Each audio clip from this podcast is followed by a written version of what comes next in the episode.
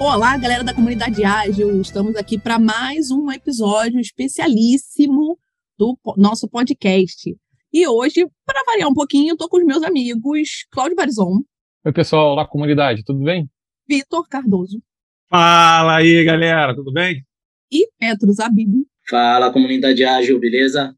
E, e eu, obviamente, Cintia Ruiz, estou aqui também. Oi, oi, porque eu sei que as pessoas reclamam quando não falo oi, oi. E o nosso convidado ilustríssimo de hoje é o Fernando Araújo, que também é, é membro da nossa, do nosso grupo do WhatsApp, enfim, já acompanha a comunidade tem um tempinho. E ele veio aqui contar pra gente a história dele com agilidade. E aí, Fernando, começa aí se apresentando e contando um pouquinho de você pra galera. E aí, pessoal, galera da comunidade, boa noite ou bom dia, não sei quando vocês vão ouvir aí. É, bom, meu nome é Fernando, estou aí na estrada de, de TI há alguns anos, uns 15 anos mais ou menos. Desses 15 anos, fui desenvolvedor a grande maioria do tempo, mais ou menos uns 12 anos. E depois eu fiz uma transição de carreira aí para a área de gestão de projetos. Nesse período, eu trabalhei com várias abordagens aí de gestão, é, modelo cascata, uh, Extreme Programming, Scrum, Kanban, é, toda a parte de desenvolvimento, né? É, então, entrei nesse mundo ágil aí mais ou menos ali em 2011, 2012. É, de lá para cá, tive algumas mudanças, né? É, de 2012 para cá, alguns projetos eu trabalhei como desenvolvedor com métodos ágeis, como desenvolvedor também método tradicional, às vezes híbrido também. Bom, e deu para experimentar um pouquinho de cada coisa. Né? Sabemos que, que, não tem bala de prata, é, mas a gente vem trabalhando aí, né, para sempre fazer o melhor. É, eu, eu atualmente estou numa posição de, de liderança de projetos, né? Tem ali um quê de sistemas, parte técnica, é, parte pessoas, é, muito contato com áreas de negócio também, para a gente traduzir é, da melhor maneira possível é, o que o negócio tem de necessidade, o que, que a gente é capaz de fazer, com bastante cuidado, inovação, sempre de olho no que gera valor aí para a empresa, para a comunidade, para todos os sentidos aí que tem interface com a gente. Então, bom, basicamente é, é isso de onde eu vim e o que, que, eu, o que, que eu tenho feito hoje estão aí divididos nesse ponto, nesses poucos anos aí. Legal, Fernando. E, cara, você falou que foi desenvolvedor e fez transição de carreira. Eu acho que, de certa forma, todos nós que trabalhamos com agilidade em algum momento acabamos fazendo né, essa transição. Mas o que eu queria entender de você aí, é, você comentou que você chegou a trabalhar com agilidade sendo dev ainda. Na sua visão, cara, é, tá com uma sobrecarga muito grande para cima dos devs no sentido de que tem toda essa cobrança agora do dev participar, entender do produto, usar, é, participar do fluxo de ponta a ponta. E há 20 anos atrás, cara, eu era dev também, teoricamente, há 20 anos atrás a gente tinha que codar, né, cara? Cara, senta, né, senta ali na frente do computador, coda, não precisa falar com ninguém, entender de produto, entender de nada, só coda aqui, entrega o que estão pedindo e, e vai ser feliz aí, entre aspas, né? Então, a, a, minha, a minha dúvida aí é para você se você acha que a gente está exigindo demais aí, esperando muito de quem é dev, ou, ou se não, cara, isso realmente faz parte do jogo para a gente construir produtos melhores? Cara, acho que eu nunca fiz uma reflexão sobre isso recentemente, agora trabalhando né, na parte de gestão, efetivamente, né? Mas eu, eu entendi muito bem seu ponto. É, tem uma discussão grande sobre isso. É, eu fiz, eu participei de, de um treinamento e fiz um curso também recentemente na FGV é, no qual a gente falou muito sobre o profissional do conhecimento, né, é, o profissional atual, é, como as pessoas precisam ser valorizadas hoje em dia. Né? E a gente enxergando uma empresa como um organismo vivo, é, eu vejo que existe uma pressão para que o pessoal participe de todos esses ritos, mas, para te dizer a verdade, fazendo essa reflexão agora muito rápido, é, eu acho que isso é essencial, cara, porque essa participação é essencial. É, eu, eu posso dizer que eu não tenho vícios, não tive vícios de nenhuma metodologia, ou nenhum método, ou nenhuma prática quando eu estava no início de carreira, que aconteceu ali mais ou menos em 2010, 2011, é, início de carreira como desenvolvedor, porque antes eu fui analista de infraestrutura durante quatro anos. É, eu omiti essa parte no início, né, mas é porque não tinha nada a ver com gestão nem agilidade. Mas eu, eu tive, tive um background na parte de infraestrutura antes de começar a codar efetivamente. Mas o que me abriu muito a cabeça nesse ponto é, em que eu fiz a transição para desenvolvimento, ali em 11, 12, 13, foi justamente a proximidade que eu tinha com a área de negócio enquanto desenvolvedor. Hoje, tem, é, eu costumo brincar às vezes que as coisas hoje estão muito românticas, né? Mas lá em 2012, é, eu, eu era solicitado para participar de reuniões, para me deslocar de um prédio para outro, para conversar com o pessoal da área de negócio, que na época é, tinha um chapéu de PO para um projeto que eu participava. E num determinado período, é, mesmo eu numa posição de júnior, como desenvolvedor, é, ainda entendendo como eram essas práticas, como era o mundo de, de desenvolvimento de software também, deu tudo muito, muito junto, é, por vários e vários momentos. O cara que era meu líder, a figura de líder do time, ele se ausentava bastante é, dos ritos que a gente tinha, pela própria organização que o time tinha, e durante muitas vezes, eu como desenvolvedor, desenvolvedor tocava a review inteira e, e, e para mim era muito prazeroso mostrar o que estava acontecendo, o que, que a gente tinha feito, é, olhar a satisfação do pessoal que estava com a gente ali. Nem sempre era satisfação, às vezes na review acontecia algum, algum, algumas, algumas discussões acaloradas ali. Mas normal, no fim né? das contas, é, muito normal, né? Mas no fim das contas, estava é, todo mundo imbuído é, na missão para poder fechar tudo que a gente tinha da melhor maneira possível. Eu acho que esse ponto que você comentou, né, é, dessa necessidade de atuação do dev próximo à área de negócio, vendo o fluxo de ponta a ponta, é, foi fundamental para eu tomar a decisão de mudar de carreira, de fazer a transição, porque é, quatro anos mais para frente dessa época aí de 2012, mais ou menos ali 16, é, eu tinha uma dúvida muito grande se eu queria seguir para a carreira técnica e me tornar um arquiteto, um, um, um, líder técnico, ou ir para a área de gestão. E aí eu sei lá, percebi que eu tinha mais aptidão para a área de gestão, para comunicação, para estar tá mais próximo com pessoas, parte técnica. Mas hoje eu vejo, tem muito trato com líderes técnicos que, cara, ele basicamente está ali quase com uma perninha em gestão também. Então, é, assim, respondendo sua pergunta, cara, eu vejo que tem uma pressão em determinados casos, mas vejo que isso é muito necessário. O que eu acredito é que a gente tem que conseguir dosar. Equilíbrio, eu acho, sim, utopia. Mas saber dosar a cada momento e, e utilizar esses pontos da melhor maneira possível, acho que é, que é a chave aí para a gente construir melhores aplicações, ter melhor satisfação também, mais felicidade para as pessoas, mais motivação para todos os lados. Eu ia puxar esse assunto, eu ia até te perguntar exatamente isso. Se você acha que essa sua época aí de dev, tendo que, né, é, puxar as iniciativas, né, tendo, tendo que ter esses atos de liderança, né, vamos chamar assim, se isso te ajudou na sua transição. E também queria que você contasse o lance do ágil discreto, que foi o que a gente queria saber daqui. Como é que funcionou esse lance de tentar, numa empresa grande, é, dentro, na verdade, numa empresa pequena, dentro de uma empresa grande, levar a palavra do ágil para a TI para fora dela? Foi tipo um vamos evangelizar, né?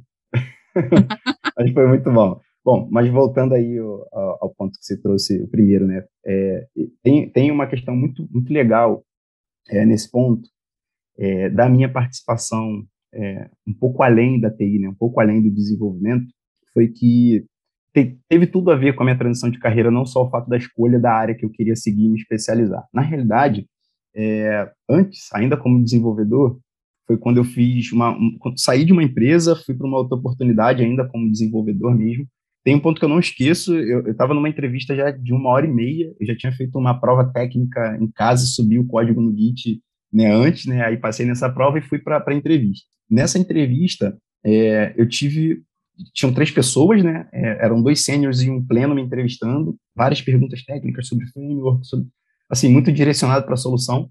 É, uma das pessoas me fez a seguinte pergunta, você acha mais importante você ter conhecimento técnico ter conhecimento de negócio? Aí, bom, eu acho que foi essa, essa pergunta foi determinante na minha visão para eu ser contratado na época.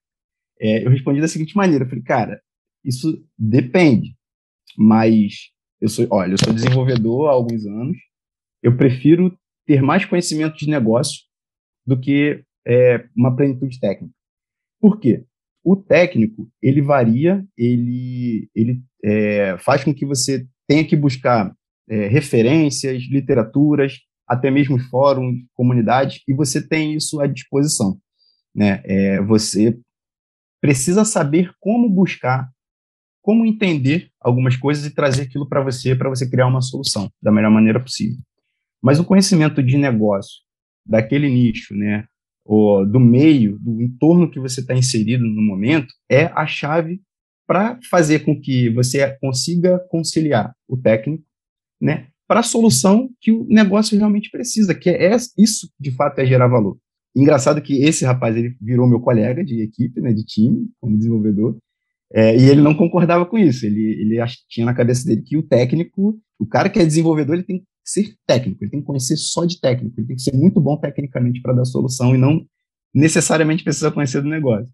É, é uma linha tênue é, é, que você precisa saber, mas eu prefiro conhecer mais do negócio do que o técnico. E de, depois, mais para frente, conversando com um cara que era o meu líder, que me escolheu, na verdade, né, no processo seletivo, ele, ele falou que tecnicamente tinha outras pessoas melhores do que eu na, no processo, mas que a, a, a visão que eu tinha, a inclinação que eu tinha para negócio, o apoiaria mais, era o que ele estava precisando mais naquele momento da posição. E, e foi nessa empresa que eu fiz a transição de carreira. Eu entrei lá como desenvolvedor, fiquei nove meses, é, fiz a certificação de Scrum Master e fui convidado lá para fazer a transição. Surgiu uma vaga de projeto, o pessoal perguntou se, se eu estava afim de, se eu topava o desafio, né? De ir para área de projetos. E aí eu, eu fui feliz da vida. é, agora, já falando do ágil discreto, né, que você colocou na pergunta também, bom, eu não inventei esse termo, né, é, não fui eu que criei essa, esse, essa, esse nome ágil, ágil discreto, né, na verdade eu fiz um curso é, que me chamou a atenção, uma, uma videoaula, em que o cara dizia é, implementação de, de agilidade, transformação ágil, muito além da TI, né, para você expandir isso para outras áreas. E aí ele trazia uma abordagem é, desde o Lean, Safe, até chegar em Scrum e tudo mais. E ele dava uma sugestão de roadmap. E nessa sugestão de roadmap, a primeira fase desse roadmap era implementar o ágil discreto. E aí eu gostei muito, achei sensacional esse, é, é, essa divisão que ele fez, né? E eu adaptei para a realidade em que eu estava trabalhando no, no momento, né? É, que era tentar trazer é, algumas práticas né, é, para dentro da organização, né, para o que, que a gente tinha de processo, a gente tinha de dia a dia, para ver o que a gente conseguiria melhorar, para trazer é, é, melhor entendimento para as pessoas do que precisava ser feito, é, trazer melhor qualidade nas entregas, maior satisfação né, de quem está ali desenvolvendo, quem está quem tá recebendo também as entregas. Então, foi com esse intuito. E aí tem, tem todo um desdobramento aí é, de ações que eu fiz, que eu, eu tenho isso de memória, porque foi, foi um período muito prazeroso, foi muito legal trabalhar é, é, nesse ponto. É, não existia nenhuma demanda é, do, dos meus superiores né, para que eu fizesse isso, então é, foi uma iniciativa que eu coloquei para mim, coloquei um deadline para mim também, então falei, ó, vou tentar colocar isso daqui para funcionar e, e acredito que vai ser legal. É, uma das coisas que, que me ajudou, colocou uma pulga atrás da minha orelha e depois é, me ajudou, foi um artigo do Paulo Sampaio que ele escreveu e falou numa dos primeiros encontros que, que eu participei da, da na comunidade em que ele trazia provocação. E aí, dá para implementar sem o top-down? e aí, foi o primeiro que eu participei. E aí teve uma discussão legal, a, a Cintia me mandou, me mandou o link do artigo do Paulo depois para dar uma lida, e eu fiquei, e aí, cara, eu, eu encaro isso ou, ou não encaro? Como é que eu faço agora?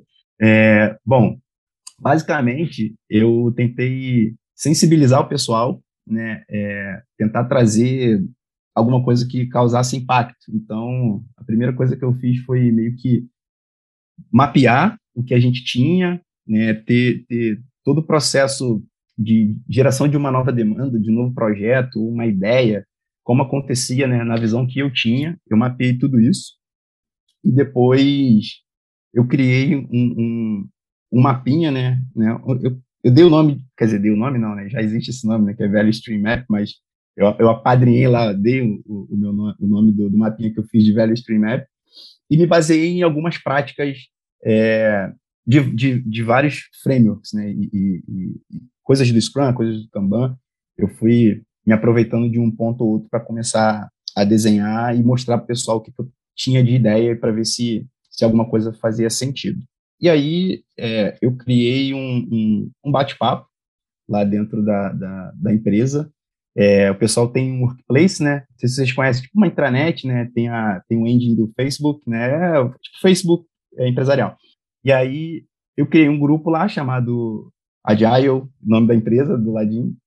Convidei as pessoas para entrar nesse grupo e comecei a publicar coisas lá relativa à agilidade. Daí eu criei um programinha lá no trabalho, na época chamado Ágil em 20 minutos. Era um trocadilho infame, né? Mas a ideia era uma reunião de 20 minutos para falar de algum tema de agilidade. E aí eu comecei a convidar pessoas da empresa que eram entusiastas, né, desenvolvedores, analistas de requisitos, mas que, que de certa forma gostavam, conheciam, tinham feito algum, algum treinamento, para fazer apresentações.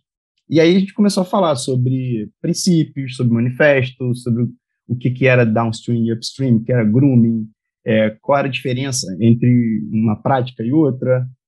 E daí a gente começou a, a, a fazer algumas adaptações e eu criei o nosso roadmap lá para chegar no ágil discreto. É, basicamente, tinha como estava hoje, qual era a proposta, como a gente ia fazer essa proposta, né, como que ia desenrolar, quais ritos a gente teria, com quais pessoas a gente ia falar, quem seriam os pontos focais, é, e como a gente ia medir.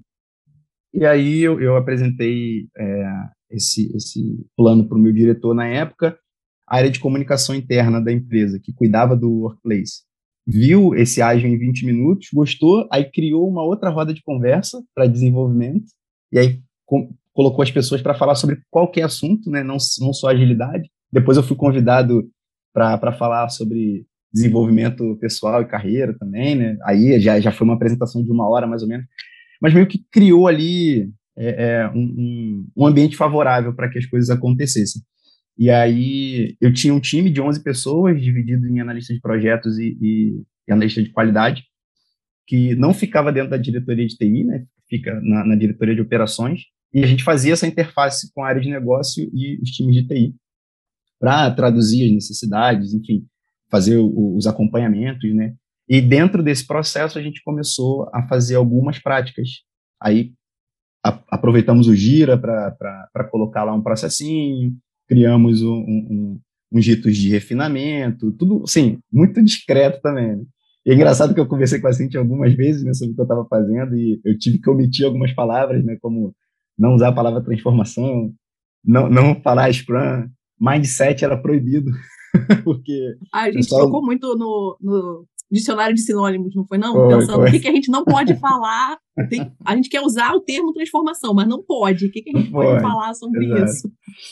E aí a gente foi adaptando, né, para as pessoas não fugirem, né, porque, assim, a pessoa fugir, a gente até tem como ir atrás ali e conversar um pouco, mas tem algumas pessoas que debocham, tem pessoas que jogam contra, então aí vem naquele ponto lá do, do, do, do Paulo, né? E aí, será que sem o top-down funciona ou não funciona e tal? Muito bom, aí interessante. Minha dúvida é justamente sobre essa finalzinho aí, porque quando você vai tentar fazer uma transformação, ou uma que vocês utilizaram lá, não sei qual foi, mas algo ágil dentro da empresa, é, muitas pessoas ali falam, ah, não, isso aí é Scrum, está fazendo transformação digital, é, isso nem Scrum é, na verdade, estão inventando um negócio. Então, como é feito a contenção desse tipo de ruído, que às vezes a pessoa não tem nem a intenção de fazer ruído, mas esse tipo de atitude joga muito contra a adoção dessas práticas, porque desvaloriza todo um trabalho que está sendo feito de forma mais cautelosa ali para fazer essa mudança, porque se vier é, abruptamente é muito mais complicado. Como foi a contenção dessa galera aí? Cara, eu, eu, um pouco antes de começar com essa iniciativa, eu já tinha ganhado um apelido lá na empresa de palestrinha, né? Que o pessoal brinca que eu falo muito e tudo era palestrinha para lá, palestrinha para cá. Mas, cara, é, foi muito complicado, eu não tive nenhuma ação é, específica mesmo para tentar inibir ou, ou, ou, pelo menos meio que cortar é, é, esse tipo de coisa que às vezes né, nem é intencional, mas algumas coisas intencionais até aconteceram. Mas dois pontos, Vitor, me ajudaram. Um foi, foi proposital, né? É, é, eu trouxe isso de maneira proposital. Numa das apresentações que eu fiz com a proposta, que eu tive que apresentar para a diretoria, porque o, time de projetos que eu trabalhava, ele era, ele era cross, né, totalmente. É, ele passava por todas as áreas. Ele tinha interface com o jurídico, ele tinha interface é, com o financeiro, inter, além da TI, né. Então, tive que apresentar a proposta para todos os diretores, né. E antes de eu mostrar essa proposta para eles, que eu achava que ali eu teria um maior, maior ponto de, de, de resistência por causa de exposição. A gente sabe que quando a gente faz um movimento desse, com as ferramentas de transparência que a gente usa, todo mundo fica muito exposto. Eu, eu conversei muito com o meu time sobre o quanto a gente ia ficar exposto e o quanto, por muitas vezes, é, eles iam sentir que eles estavam fazendo trabalho de outras pessoas que eles não deveriam. Então, assim, foi um fortalecimento mental grande. Esse foi o primeiro ponto é, proposital que eu fiz. Quando eu fui apresentar para a diretoria, né, é, como a Cintia falou, era uma empresa pequena dentro de uma empresa grande. Então, o total, o efetivo total eram 100 pessoas e tinha sete diretores. O acesso a essas pessoas era, era relativamente fácil. Então, dentro de cada um desses times, de, desses departamentos, eu conversei previamente com alguns pontos focais que tinham interesse em ajustar a rotina, em melhorar os processos, né, que tinham a confiança de seus líderes. Em conjunto né, com essa galera, uma das apresentações que eu fiz para a diretoria, eu colocava as pessoas que iam rodar o processo é, completamente envolvidas na própria criação e ajuste do processo. Então, teve alguns autores que eu li e algum, algumas palestras que eu participei que a pessoa se sentir parte da transformação é, assim, é o ponto-chave. Então, eu tentei me basear nisso especificamente. E, é, montei um mapinha mostrando a importância do envolvimento de todos e que o time de projetos estava ali para apoiá-los, né, para, na verdade, servir de guia, né, como um, um, um braço de mentoria também para que, que todos precisassem. E o que veio me ajudar depois nesse, nesse sentido de trazer as pessoas para a iniciativa partiu de, um, de uma coisa negativa que acabou virando uma positiva. A, a empresa ela foi inserida dentro de uma empresa, de um grupo gigantesco mexicano, que tinha é, uma avaliação com relação ao clima da organização, né?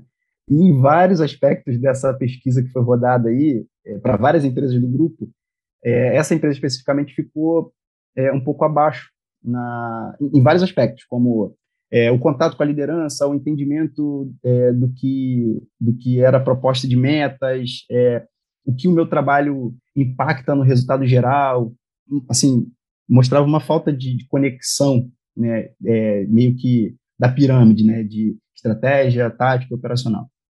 E a partir daí o RH criou um comitê de clima para pensar em várias ações.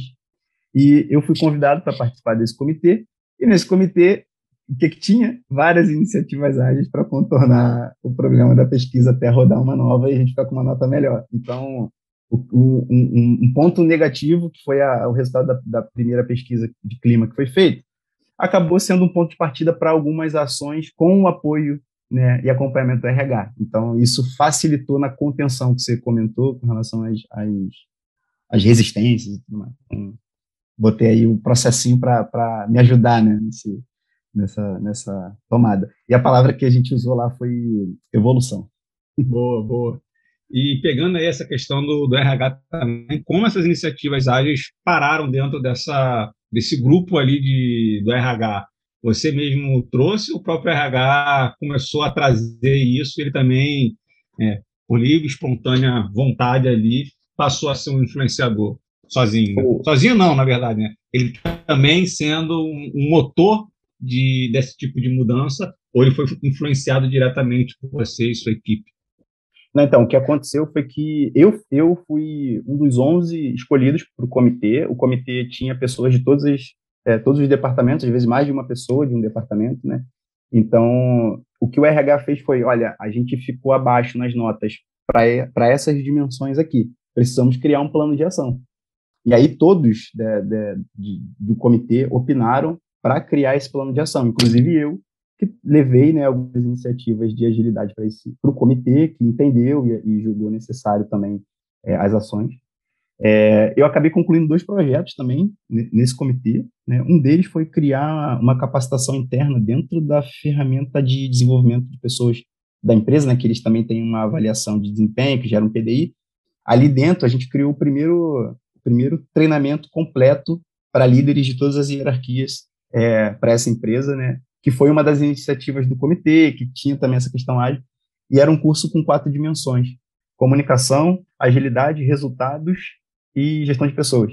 E, cara, assim, eu consegui amarrar tudo que eu tinha, via de necessidade com a proposta do RH, com as pessoas do comitê, e aí acabou saindo dois projetos. Esse da capacitação para os líderes de todas as hierarquias, uma outra de capacitação corporativa, que, que era em conjunto com uma outra área da Claro, que é tipo um, saiu do RH, né, mas virou uma área global dentro da companhia, que era a capacitação corporativa, que trazia outras iniciativas para a empresa também. E, e, acabou que um dos cursos que a capacitação corporativa tinha para só algumas empresas do grupo acabou vindo para nossa empresa também. Foi muito bom conseguir unir essas iniciativas. Não, muito bom aí, é, você falou vários aspectos interessantes aí, que na verdade é a questão de envolver as pessoas na mudança, né? E na verdade, quando você envolve as pessoas na mudança e pede a opinião dela e escuta, você, em vez de ter o envolvimento das pessoas, você tem o comprometimento das pessoas e tudo começa a fazer muito mais sentido.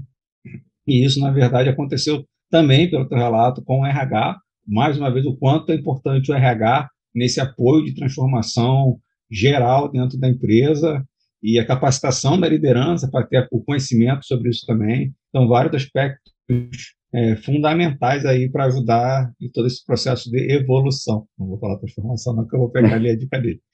E em relação a, a time, como é que foi depois desse processo todo do envolvimento de RH e tal, é, a adoção disso pelos times? Os times receberam isso bem, lógico, estou falando aqui dos times que ainda não tinham contato, então já tinha contato, já estava um pouco mais envolvido ali, mas os times que não tinham, como é que eles viram isso daí? Eles receberam numa boa, principalmente a questão ali da liderança do primeiro nível, porque ele normalmente é o que sofre mais pressão de ter novas vontades, o time reagir e ele ficar achatado ali no meio. Como foi a reação nesse primeiro nível de, de liderança ali? É, bom, eu, em conjunto com essas iniciativas, eu, eu criei um, um, um, ritozinho com os líderes né, é, do primeiro nível, que eram os meus pares, na realidade, né? É, nós, eu, nós chamamos né, de alinhamento tático, né, pensando ali né, na pirâmide novamente, é, para que a gente tivesse alinhado com tudo que a gente falava de processo, papéis de responsabilidades e, e bom, os tempos, como que a gente ia rodar cada coisa. Então, é, basicamente foi o, o líder do, do, da área comercial e os líderes de TI. A gente tinha a TI dividida em parte de plataformas e back-office, e aí eu coloquei todo mundo para conversar, muitas vezes era o facilitador dessas conversas, né? Às vezes alguém do meu time era, era, era facilitador também, é, e a gente trabalhava num alinhamento. Olha, a, a ideia é que a gente tenha este rito para isso, que causa essa consequência, que vai trazer este resultado. Né? E a gente é, rodou algumas vezes em um time, que foi o, time que era mais de plataformas digitais. Tivemos algumas rodadas de refinamento, reuniões de priorização, planejamento, e aí, como, como o meu time ele era, era, era muito interface com as áreas de negócio e, e não era tão técnico, a solução que a gente deu desses alinhamentos foi fazer o seguinte: ah, beleza, vamos fazer um, uma separação, uma quebra do que a gente tem de demanda aqui, vamos ver o que, que faz sentido é, disso no roadmap e vamos fazer um planejamento. De maneira que a gente tenha para TI apenas refinamentos e a gente encurta alguns ritos que a TI talvez não precise participar. Isso, isso foi, foi uma sacada de uma pessoa do meu time, né, não foi nem minha, é, eu achei que fa fazia total sentido e a gente começou a, a, a experimentar isso na área de, de, plataformas. Fizemos algumas rodadas, né, no meio do caminho, o, o, líder do time técnico, que a gente começou a fazer esse alinhamento, ele saiu da empresa, veio uma outra pessoa, aí a gente teve que explicar tudo para ele de novo, para ele até ele entender, entrar é, na ciranda. Ele veio com, com outras ideias né, também, com relação ao que ele tinha de, de expertise, o que ele tinha de mercado. Isso ajudou para caramba para a gente também a, a, entender como o processo poderia fluir melhor. A gente foi adaptando é, o, que o que precisava no Gira também, né, que era o que a gente utilizava, para fazer um processo mais fluido. E, Vitor, foi muita conversa, muito alinhamento, muita conversa, é, as pessoas bem próximas opinando, é, apoiando também no, no, que a gente estava propondo e, e, e, bom, foi desenrolando assim. É a, o nome da empresa, eu vi no chat, é Claro Brasil. Boa. Fernando, cara, você falou aí do RH, né? É, que por sinal é um termo, assim como transformação, que algumas pessoas estão demonizando e trocando o nome para um monte de nome bonitinho, porém continuando com práticas antigas, o que não adianta é. de nada, né? Mas é, é, eu acho que você conseguiu experimentar algo que tem se falado muito que aconteceu e vem acontecendo, né, com a área de TI, que deixou de ser uma área simplesmente operacional e se moveu ali para o centro da estratégia, né? O RH já há mais ou menos dois anos, né, vem se falando muito sobre esse movimento do RH para uma área, um papel mais estratégico dentro da empresa. Como foi conseguir viver isso, cara, é, é na, na pele ali, né, vendo o RH tendo toda essa, essa importância nesse momento, nessa transformação, nesse movimento da, da, das várias empresas ali dentro da, da Claro, né? E, cara, isso, isso aconteceu é, por uma necessidade, né? É, o RH ele vinha, ele vinha trabalhando próximo da gente com, com o que eles chamavam de business partner de RH. Esse pessoal estava em contato fazendo uma harmonização, né? Justamente por causa da aquisição que aconteceu em, anos atrás. Então tudo isso é, veio veio se encaixando. A iniciativa eu comecei antes, um pouco antes da pandemia, 2020 ainda. Essa a participação do RH ele já começou assim no do meio para o fim de 21, porque justamente porque em julho eles estavam fazendo a, a harmonização da empresa, colocando é, os processos de RH é, todos de acordo, né, da, da, unidade de negócio que a gente tinha lá dentro da dentro da Claro. Então eu, eu vi acontecer essa mudança, o que, cara, impactou em benefício, impactou em várias outras questões, né? Falando de, de, de pessoal, né? Departamento pessoal da empresa também, em si. E essa, essa atuação ali junto com, com o comitê, é, as iniciativas, o trabalho do, das BPs que acompanhavam a gente acontecendo, é, foi uma coisa muito, muito motivadora, muito legal de ver acontecer, é, de você ver os projetos, mesmo que pequenos, sendo concluídos e gerando, gerando valor é, é para todo mundo que estava envolvido. E, assim, para a empresa como um todo, né? Porque a gente acabava tendo interface também é, com várias outras áreas, né? Por vezes eu acompanhei projetos Latam, projetos com, com o pessoal do México, né? Que, que a gente tem, né? a empresa, na verdade, tem projetos, né? Com, com 16 países, né? A Claro está né, debaixo de, de uma estrutura mexicana muito grande, né? Então a gente interface com todos esses pontos e é, por vezes você via é, no, no, dia a dia as pessoas se comportando né, com, com isso que a gente tenta trazer nessa né, essa, essa mentalidade, né, maturidade que, que a gente que está aí no, no, meio da agilidade né, curte, é, acontecer, foi, foi, foi, muito, foi muito bacana, prazeroso. E aí eu tenho outra pergunta, na verdade, duas em uma, porque né, a gente nunca tem uma pergunta só aqui. É, a primeira é se você conseguiu, eu sei que você não está mais nessa empresa, mas se você conseguiu ver resultado, os resultados esperados, desculpa, gente. Se você conseguiu ver os resultados esperados e, ao mesmo tempo, ali já, se você tem a resposta da pergunta do Paulinho. Ou seja, dá certo ou não dá certo sem um top-down, sem comprar o alto escalão? Olha, é, respondendo já de cara, não, não dá. Sem comprar o alto escalão, cara, eu tô, eu tô totalmente com o Paulo. É, cara, a gente precisa de um patrocínio muito grande, né, independente de estrutura. É, e o trabalho, por incrível que pareça, ele está muito mais de entender os comportamentos, enxergar os indivíduos, né, é, não pensar em, ah, eu vou aplicar uma coisa aqui para todo mundo e todo mundo vai seguir ali igual umas ovelhinhas, né?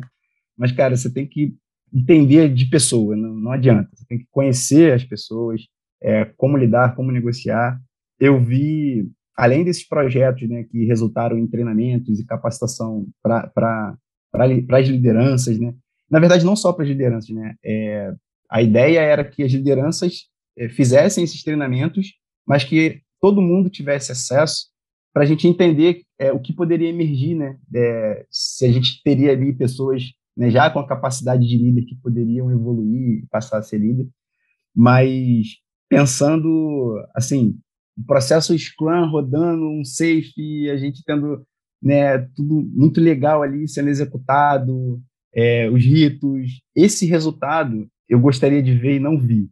O que, sendo bem sincero, eu vi várias mudanças de comportamento pontuais que levaram a melhores resultados frente ao que a gente tinha anteriormente.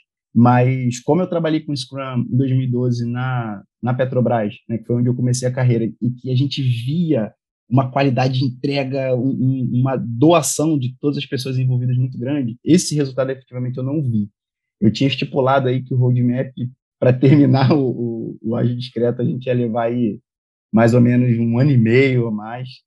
Só que, cara, eu recebi uma proposta de, de, de, mudança de carreira, assim, não mudança de carreira de atuação, mas uma proposta, é, um desafio, na verdade, é, muito grande. É, era uma coisa que eu já tinha, uma empresa que eu já tinha tentado trabalhar uns seis anos atrás, é, me procurou, então eu, eu saí mas tenho certeza que as pessoas que, que, que, estavam comigo no time, que absorveram né, essa ideia, que eles estão rodando e tocando, dando continuidade, que eles sim vão, vão colher todos esses frutos aí mais para frente. Legal, Fernando. Bom, Fernando, mas para a gente fechar aqui o nosso, a nossa conversa, cara, quais são as dicas que você pode passar para a gente, para a nossa comunidade, é, do que fazer, de leitura, de treinamento?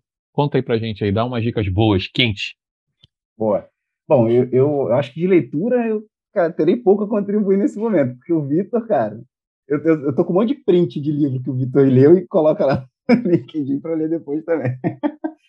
o, cara, a dica de livro é também... é sigam o Vitor Cardoso no LinkedIn, que ele posta altas dicas de Exatamente. livro. Exatamente. Então a, a dica já é essa, né? galera. Vamos seguir o Vitor aí, né? Trabalho de curadoria Ativa o sininho e segue. Muito bom. E arrasta para cima, arrasta para cima. Cara, eu, assim, eu tenho algumas referências, né, a, alguns, alguns caras é, fora da agilidade, até, que às vezes eu fico pensando, falo, cara, é exatamente o que a gente lê e que a gente busca falando de agilidade, né, falando de TI às vezes, né, mas assim, às vezes a gente fica, é, procura muitas referências é, dentro do nosso contexto, né, e, bom, eu queria deixar um recado aqui, Acho que a comunidade, a galera é sensacional. Eu, eu, falo pouco no grupo, mas eu acompanho bastante, vejo as dúvidas. O pessoal coloca lá as respostas também. Algumas vezes são dúvidas que eu tenho também, eu já, já me aproveito lá das respostas. Mas eu acho que a gente é, tem que olhar bastante é, o nosso contexto, sair um pouco, às vezes, do, do nicho, né? É, eu gosto muito de, de, ouvir sobre economia, me abre muito a cabeça e me traz alguns insights também para dentro da agilidade. Então, Bom, algumas referências de economia, eu tenho é, um jornalista, Alex Campos, que fala bastante na JBFM, eu curto algumas coisas que ele fala, tem umas tiradas bem boas. É um outro cara que eu tenho como referência para tudo, né? na verdade, a civilidade, economia, política e tal, que é o Ricardo Amorim, não sei se vocês conhecem, mas é um cara sensacional, digo aí também. É, bom, e com relação a, ao dia a dia, ao trabalho, a processos, ao que a gente tá, o que a gente faz na carne aí, né? não sei se todo mundo aqui é, é efetivamente de TI, né? O melhor processo que existe, é, o melhor método, a melhor prática, é, ou a melhor entrega, tudo isso quem vai fazer são pessoas, né, cara? Quem vai fazer são pessoas. Então, eu, eu busco bastante referência com relação a pessoas. Uma vez eu entrei num devaneio aqui e falei, vou fazer uma pós-psicologia. um mestrado em psicologia, sei lá.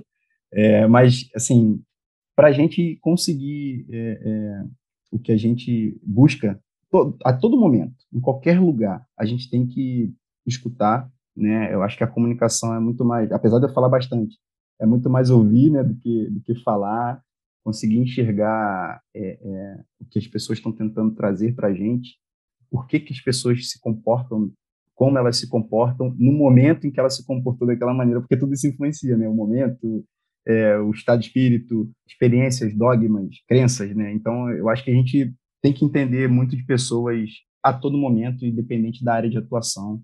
Como último, última dica, é, eu estou lendo um livro de um, de um cara chamado Chris Voss, que, é, que foi um cara do FBI que negociava com sequestradores, com terroristas, né? É, em situações é, assim, caóticas extremas. e é um livro sobre negociação. É, e, nesse, é, é, e, nesse, livro de negociação ele coloca alguns passos, é, algumas coisas que você é, pode fazer para ganhar toda e qualquer negociação que, que você estiver envolvido. Né? A máxima dele é essa, né?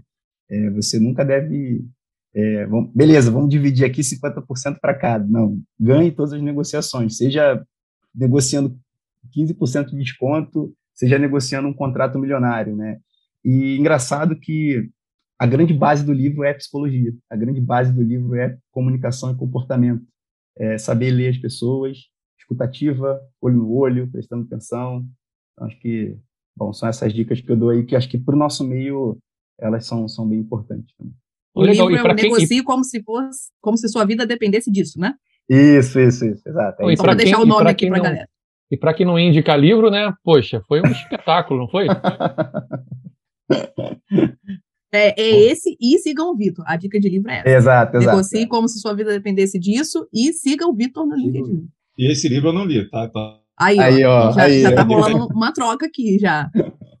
Excelente. Fernando, queria muito te agradecer por você ter aceito o nosso convite, de vir conversar com a gente, vir contar sua história pra gente, que é muito rica, que é bom que a gente chegou aqui na discussão vindo da comunidade, através da comunidade, respondendo à comunidade. Assim, acho que esse encontro aqui mostra como a comunidade ajuda realmente as pessoas, né? Como a gente, né, é, compartilhando as nossas dores, a gente cresce também. É, e eu só tenho que te agradecer por você ter aceitado o nosso convite e vindo aqui contar a sua história, um pouco da sua experiência, que eu espero que ajude outras pessoas também. Bom, também espero. Queria agradecer bastante aí o convite. Fiquei muito feliz quando, quando senti.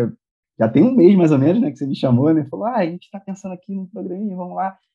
Cara, agradeço muito. É, eu acompanho né, vocês né, nas redes aí, quem eu tenho, se eu não me engano, acho que eu tenho o Cláudio, o Vitor e assim, que o Petros eu não tenho no LinkedIn, mas acompanho algumas coisas que o não Petros tinha. lá na comunidade. É verdade, não, não tinha. Uhum. Terei a partir de agora.